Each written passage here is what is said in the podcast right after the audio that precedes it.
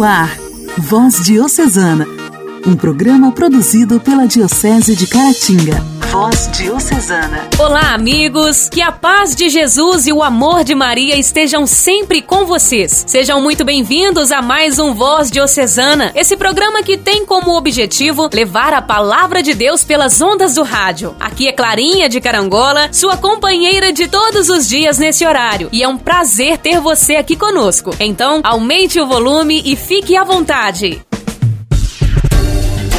Voz Diocesana. Voz Diocesana. Um programa produzido pela Diocese de Caratinga.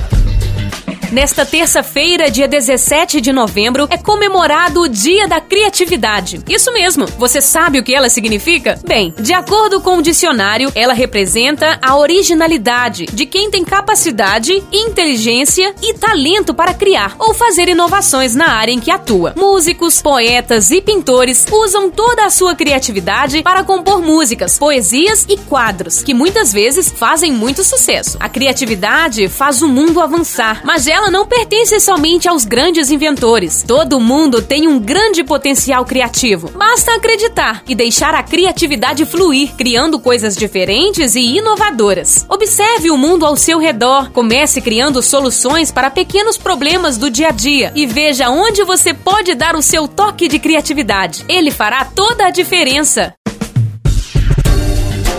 Voz Diocesana. Voz Diocesana.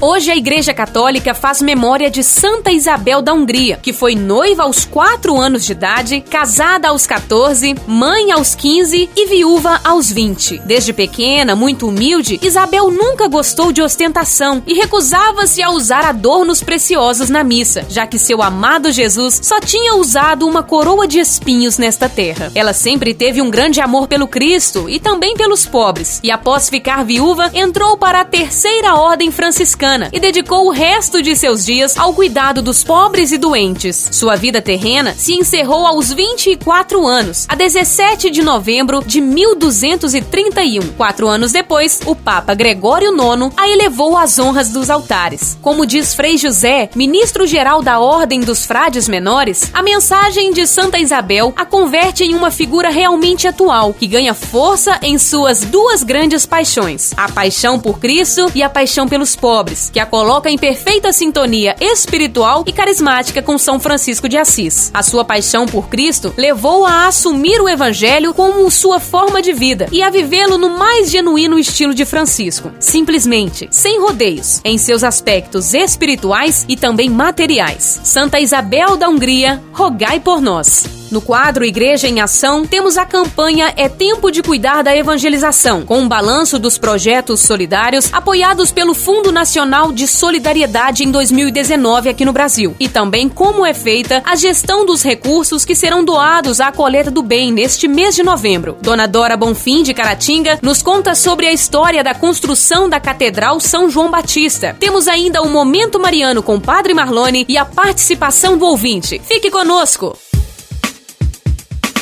A alegria do Evangelho. Evangelho. Oração, leitura e reflexão. Alegria do Evangelho. O evangelho de hoje será proclamado e refletido pela irmã Antônia Consolação, do Instituto Nossa Senhora das Graças.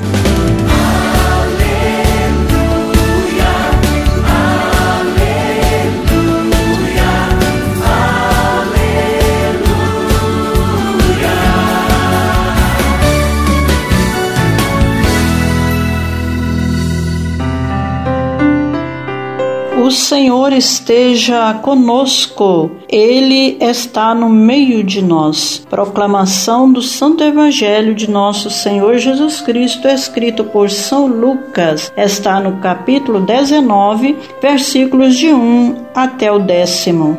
Naquele tempo, Jesus tinha entrado em Jericó e estava atravessando a cidade havia ali um homem chamado Zaqueu, que era chefe dos cobradores de impostos e muito rico. Zaqueu procurava ver quem era Jesus, mas não conseguia por causa da multidão, pois era muito baixo. Então ele correu à frente e subiu numa figueira para ver Jesus, que devia passar por ali. Quando Jesus chegou ao lugar, olhou para cima e disse: Zaqueu, desce depressa. Hoje eu vou ficar na tua casa. Ele desceu depressa e recebeu Jesus com alegria. Ao ver isso, todos começaram a murmurar, dizendo: Ele foi hospedar-se na casa de um pecador. Zaqueu ficou de pé e disse ao Senhor: Senhor, eu dou a metade dos meus bens aos pobres, e se fraudei alguém, vou devolver, devolver quatro vezes mais. Jesus lhe disse: Hoje a salvação entrou nesta casa, porque também este homem é um filho de Abraão. Com efeito, o filho do homem veio procurar e salvar o que estava perdido. Palavra da salvação. Glória a vós, Senhor. Nós vemos nesta cena Zaqueu, um publicano, rico, influente na sociedade, mas pequenino em estatura, subindo em uma árvore para ver Jesus, fazendo um esforço humano, esforço na busca da verdade, esforço mais curioso do que verdadeiramente de quem está disposto a ver a verdade. E, encontrado pela verdade, Jesus se detém, vai até onde ele estava e diz: Zaqueu, desce dos seus esforços humanos, desce desta pretensão de que vai ser pelos seus esforços que vão levar você a mim. Eu estou aqui, eu vou entrar em sua casa. Vejam, amados irmãos, como o Evangelho nos fala desta iniciativa divina, desse protagonismo divino na história de nossa salvação. É claro que devemos fazer a nossa parte, devemos nos esforçar para buscar Deus, para buscar a verdade, para amá-lo acima de todas as coisas. Mas quem de nós já não teve esta experiência de impotência, ou seja, de vermos que somos de baixa estatura em nossas limitações? Não conseguimos alcançar e ver Jesus. Ele nos alcança. Uma vez que ele nos alcança, entra em nossa vida, compete a nós correspondermos a esta graça, o processo de conversão porque ele nos traz a salvação. Zaqueu desce da árvore. Somos todos convidados a descer do nosso orgulho, da prepotência, das limitações e deixarmos ser tocados pela graça, pela humildade, pelo amor de Jesus. Que tenhamos a graça, grande graça, de sermos alcançados por Jesus e fazer do nosso coração a sua morada.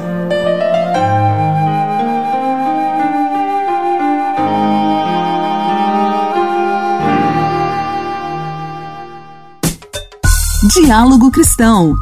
Temas atuais à luz da fé. Diálogo Cristão. Diálogo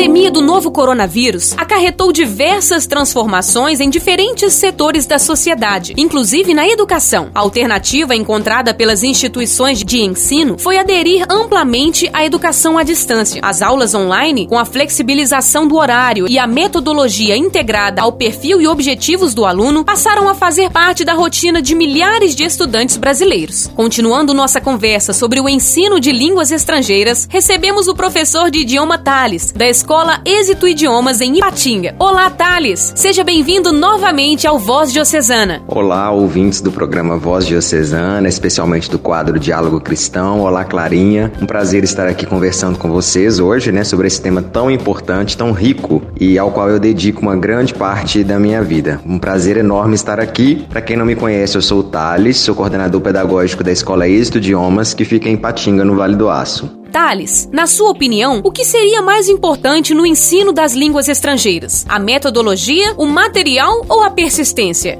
Para o sucesso da metodologia, para você realmente aprender e fixar uma língua e poder dizer que você fala aquele idioma fluentemente, eu acho que convergem em vários fatores, né? O esforço do aluno é muito importante, a persistência é muito importante, né? A, a, a compreensão de que não é um processo curto, que é um processo longo, não acreditar nessas teorias milagrosas, fale o idioma X em tantos meses, né? Porque é só a gente fazer uma comparação com o idioma nosso nativo, português, né? A gente fala português desde que gente é criança, passa anos na escola e 12 anos na escola estudando português e até hoje a gente está aprendendo. Se a gente vai ler algum livro, se a gente vai escutar alguma palestra universitária, a gente aprende palavras novas, a gente vê estruturas frasais novas, então é um processo constante de aprendizagem, né? Então é algo que demanda tempo. Por isso a persistência, que é mencionada na questão, é tão importante. Você ter o objetivo de falar e de aperfeiçoar durante todo o seu percurso aquele idioma que você está estudando, né? Mas é lógico que a metodologia também é importante. As escolhas que o professor faz, os recortes que o professor faz,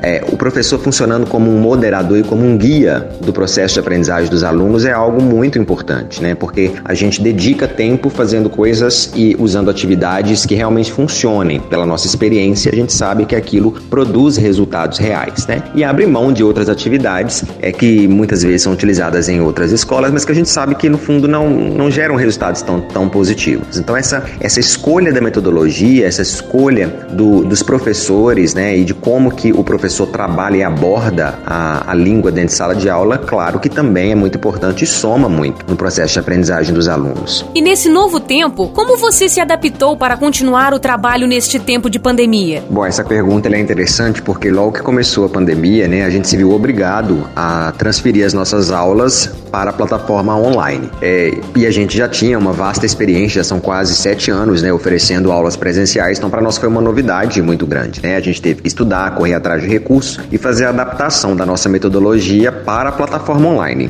Mas deu muito certo, né? Deu muito certo, deu, demandou um esforço e um, um período de adaptação, como é normal para toda novidade, né? Toda mudança que vem, mas foi muito bacana, a gente conseguiu é, através do Skype, utilizar nossa metodologia quase que 100% igual ao que é presencial, né? A gente faz também a divisão das, da, da turma em determinados momentos em pequenos grupos, né? Sob a supervisão do professor. Eles têm a chance de praticar também a conversação, né? A gente orienta ali com várias perguntas, várias, é, várias provocações dentro daquela matéria que a gente está estudando, dentro daquele vocabulário que eles estão vendo, dentro daquelas estruturas frasais que estão sendo colocadas ali. Eles ficam por um tempo significativo, 15 minutos, 20 minutos, debatendo, conversando, falando sobre aqueles pontos sob a supervisão do professor, né? E, e tem todas as partes da aula, tem a parte da escuta também, que a gente consegue fazer o compartilhamento dos áudios, a gente também tem a parte da explicação, porque a gente consegue montar um quadro online, né? Um documento Word em que todos os alunos é, veem. Então, a partir dali também a gente consegue fazer a exploração do que for necessário, os feedbacks que o professor também passa, né? No final dessas atividades de conversação, chamando atenção para os erros que foram cometidos, para os desvios de pronúncia, os desvios estruturais. Então, foi maravilhoso, né? Uma coisa que a princípio nos assustou, né? Que a gente teve que adaptar muito rapidamente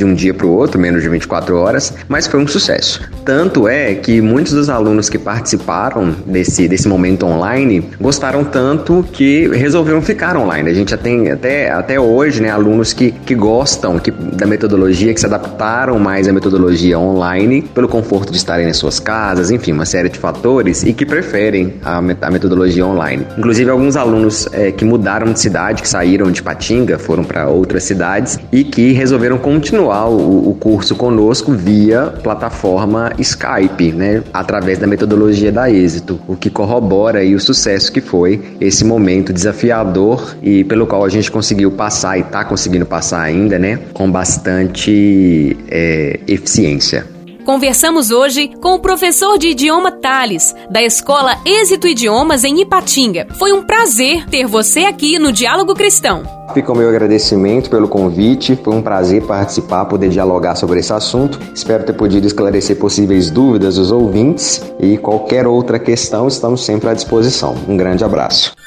Igreja, Igreja em Ação. Formação, CNBB, notícias, Vaticano, diocese, não paróquia, a minha Igreja fé. em Ação. Igreja em Ação. A CNBB realiza neste mês de novembro a campanha É Tempo de Cuidar da Evangelização, para que, mesmo em tempos de pandemia, a igreja no Brasil não deixe de cuidar da vida, nem dos pobres e nem da evangelização. No quadro Igreja em Ação de hoje, temos um balanço do número de projetos solidários que foram apoiados em 2019 pelo Fundo Nacional de Solidariedade e como é feita a gestão dos recursos doados à coleta do bem. Este ano, em todo mês de novembro, a Conferência Nacional dos Bispos do Brasil, CNBB, realiza a Coleta do Bem. Seu ponto alto será nos dias 21 e 22 de novembro, Solenidade de Cristo Rei. A iniciativa vai unificar a coleta da solidariedade realizada durante a campanha da fraternidade e a coleta da campanha da evangelização, normalmente realizada no terceiro domingo do Advento em uma só doação à Igreja no Brasil. 50% dos recursos da coleta do bem a ser realizada em todo o país neste mês de novembro comporão os Fundos Nacional e Diocesanos de Solidariedade. O Fundo Nacional de Solidariedade, o FNS, é coordenado pela Conferência Nacional dos Bispos do Brasil. Aprovado em 1998 durante a 36ª Assembleia Geral dos Bispos do Brasil, o fundo promove a sustentação da ação social da Igreja Católica no Brasil, com o financiamento de empreendimentos comunitários, sempre ligados ao tema da campanha da fraternidade de cada ano. Nesses mais de 20 anos de existência, com recursos do fundo, a CNBB apoiou milhares de projetos no Brasil. Só em 2019, com a doação dos católicos, o FNS apoiou 238 projetos em todo o país. Na região Centro-Oeste foram aprovados 33 projetos.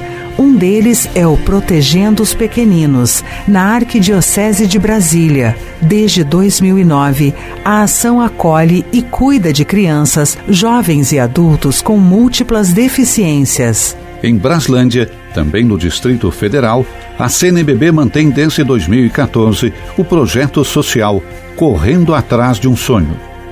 A iniciativa busca, por meio do esporte, apontar um horizonte de vida para adolescentes e jovens em situação de vulnerabilidade social. 91 projetos foram aprovados para a região Sudeste, entre eles o fortalecimento dos catadores de material reciclável na Diocese de Araçuaí, em Minas Gerais. Com fabricação de artesanato a partir do lixo, eles geraram renda para 32 associados. No Norte, 21 projetos receberam apoio do FNS. Um deles foi o de quintais agroecológicos que fortaleceu a produção agrícola de pequenos agricultores no município de Ji-Paraná e de Ouro Preto do Oeste, em Rondônia. Seu objetivo central foi contribuir para a geração de renda para as famílias. No Nordeste, região contemplada com 62 projetos, uma iniciativa que recebeu apoio foi a de empoderamento e capacitação de adolescentes em Triunfo, Pernambuco, na Diocese de Afogados da Ingazeira. 60 adolescentes foram capacitados para compreender o que são as políticas públicas. Eles também aprenderam marcenaria, serralheria, estamparia e informática. Suas famílias também foram beneficiadas. A região sul foi contemplada com 31 projetos, entre os quais um que permitiu fortalecer o trabalho da Pastoral Carcerária do Paraná por meio da capacitação de mais de 60 agentes que levam apoio espiritual e a presença católica aos presídios da região. A gestão dos recursos é feita por um conselho gestor do Fundo Nacional de Solidariedade da CNBB e por conselhos diocesanos. A partir de critérios bem definidos e da verificação da idoneidade das organizações, o Conselho define quais projetos serão apoiados com os recursos, monitora e acompanha o gasto e sua prestação de contas. No site do Fundo Nacional de Solidariedade, www.fns.cnbb.org.br, você encontra uma prestação de contas atualizada e transparente sobre a destinação dos recursos. Nossa história, nossa história. Curiosidades e fatos que marcaram nossa diocese. Nossa história.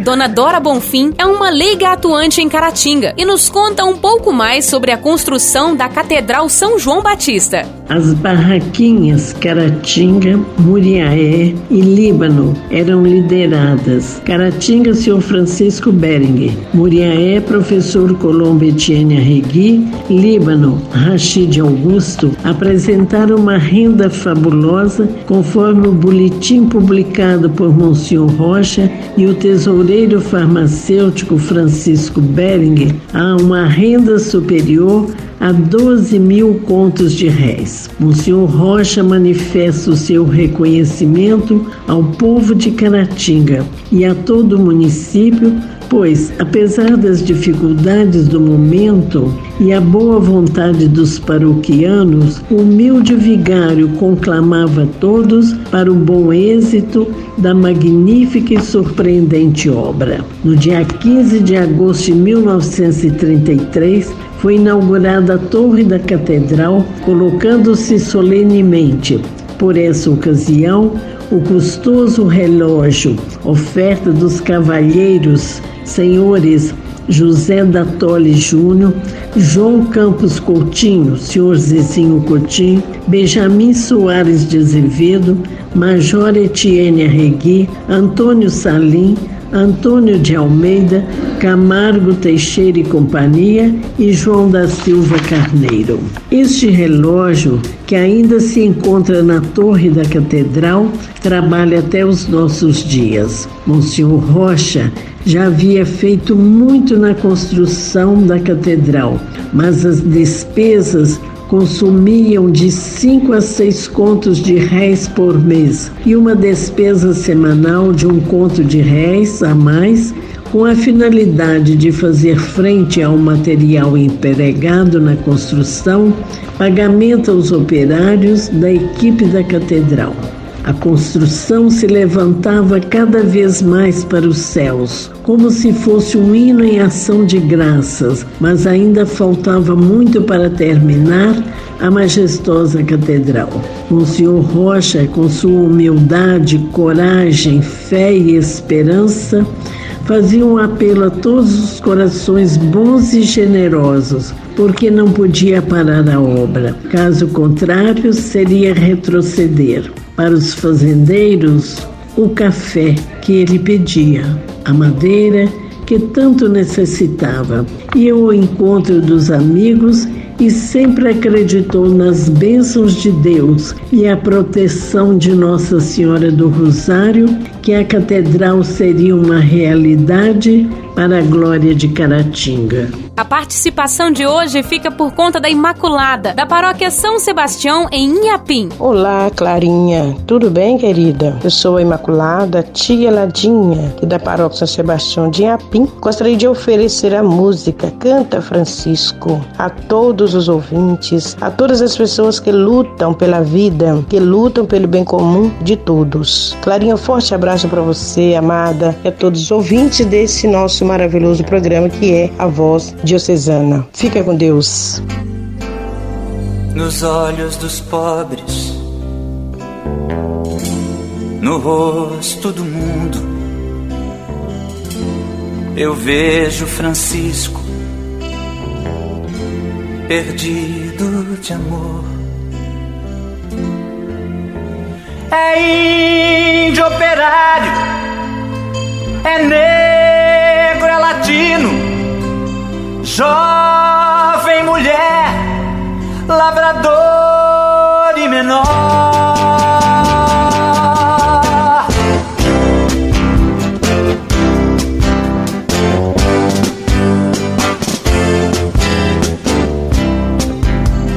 Há um tempo só paixão, grito e ternura, clamando as mudanças que o povo espera. Justiça aos pequenos, ordem do evangelho reconstrói a igreja na paixão do pobre.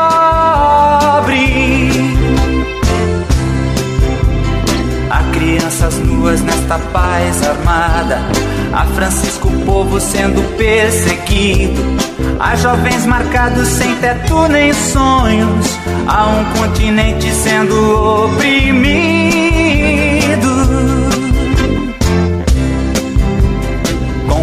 Vazias, solidariedade. Com os que não temem perder nada mais defendem com a morte a dignidade, com a teimosia que constrói a paz. Canta Francisco do jeito dos pobres, tudo que atreveste a mudar. Canta novo sonho, sonho de esperança, que a liberdade vai chegar. Francisco com a voz dos pobres, tudo que atreveste a mudar. Canta novo sonho, sonho de menino, novo céu e terra vão chegar.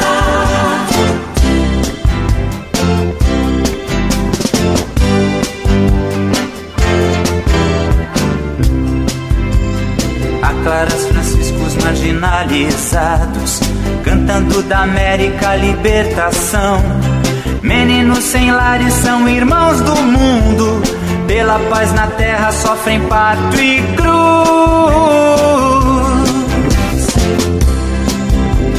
Francisco, imagem de Deus feito pobre, denuncia esperança, profecia e canto.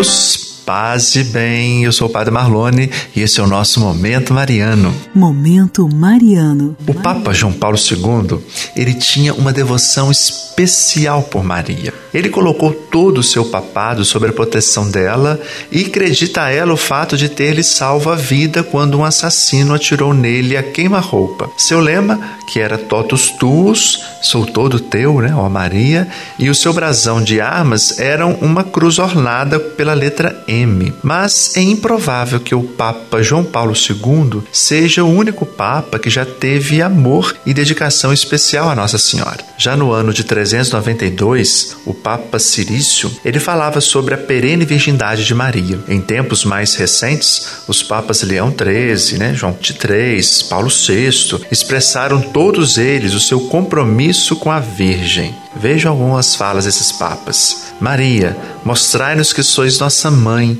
que nossa prece seja ouvida por aquele Jesus que escolheu ser seu filho, nos falou o Papa Leão XIII. O Papa João 23 disse assim: Ó Maria, como vós em Belém e no Gólgota, eu também quero estar sempre perto de Jesus. Ele é o eterno Rei de todos os tempos e de todas as pessoas. O Papa Paulo VI certa vez nos disse: Ponde vossos olhos com clemência materna, Virgem Santíssima, sobre todos os vossos filhos. Cuidai do sofrimento de inúmeras pessoas, pais e mães de família, que estão incertos do seu futuro e cercados de necessidades e de aflições. E o Papa João Paulo II certa vez escreveu: Ó Santíssima Virgem Maria, Mãe de Cristo e Mãe da Igreja, com alegria e admiração buscamos fazer nosso o vosso Magnífica, cantando conosco o vosso hino de gratidão e de amor. E nós percebemos também com muita alegria que o nosso Papa Francisco também tem uma devoção especial à Nossa Senhora. E aí, gente, se as pessoas têm se voltado para Maria em todas as épocas, então nós também podemos ter confiança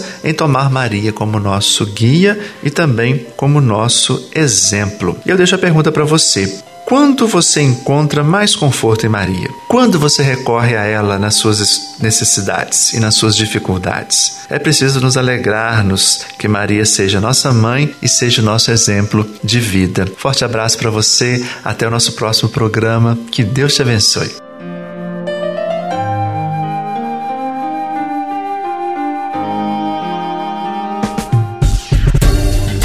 Voz Diocesana. Voz Diocesana. Um programa produzido pela Diocese de Caratinga. Chegamos ao fim do programa Voz Diocesana desta terça-feira e foi um prazer estar com você até agora. Amanhã te encontro aqui nesse mesmo horário. Fique com Deus, paz e bem. Você ouviu Voz Diocesana, um programa da Diocese de Caratinga. Voz Diocesana.